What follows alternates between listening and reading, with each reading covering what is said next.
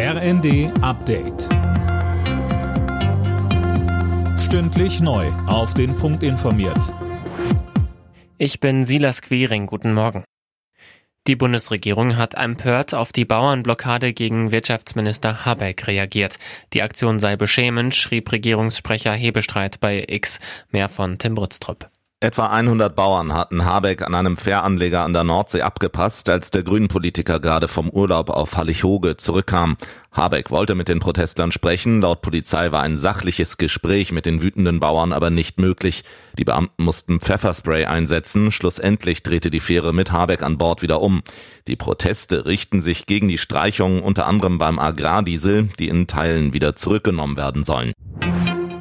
Bundesfinanzminister Lindner ist dagegen, die Schuldenbremse wegen des Hochwassers auszusetzen. Die Not der Menschen in den Katastrophengebieten eignet sich nicht für Parteipolitik, sagte Lindner in einem Zeitungsinterview. Zuletzt hatten sich vor allem SPD-Politiker offen für so einen Schritt gezeigt. Spitzenpolitiker und Angehörige nehmen heute Abschied vom früheren Bundestagspräsidenten Wolfgang Schäuble. Der verstorbene CDU-Politiker wird in seiner Heimatstadt Offenburg in Baden-Württemberg beerdigt. Mehr von Tom Husse. Am Vormittag findet erst ein Trauergottesdienst statt, bei dem unter anderem Ministerpräsident Kretschmann und CDU-Chef Merz erwartet werden. Am Nachmittag wird Schäuble dann beigesetzt. Er war am zweiten Weihnachtsfeiertag im Alter von 81 Jahren gestorben. In Gedenken an Schäuble findet am 22. Januar ein Trauerstaatsakt im Bundestag statt, mit zahlreichen Gästen aus dem In- und Ausland.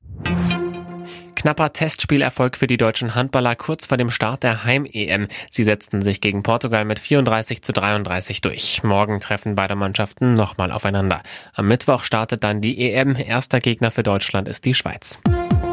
Alle Nachrichten auf rnd.de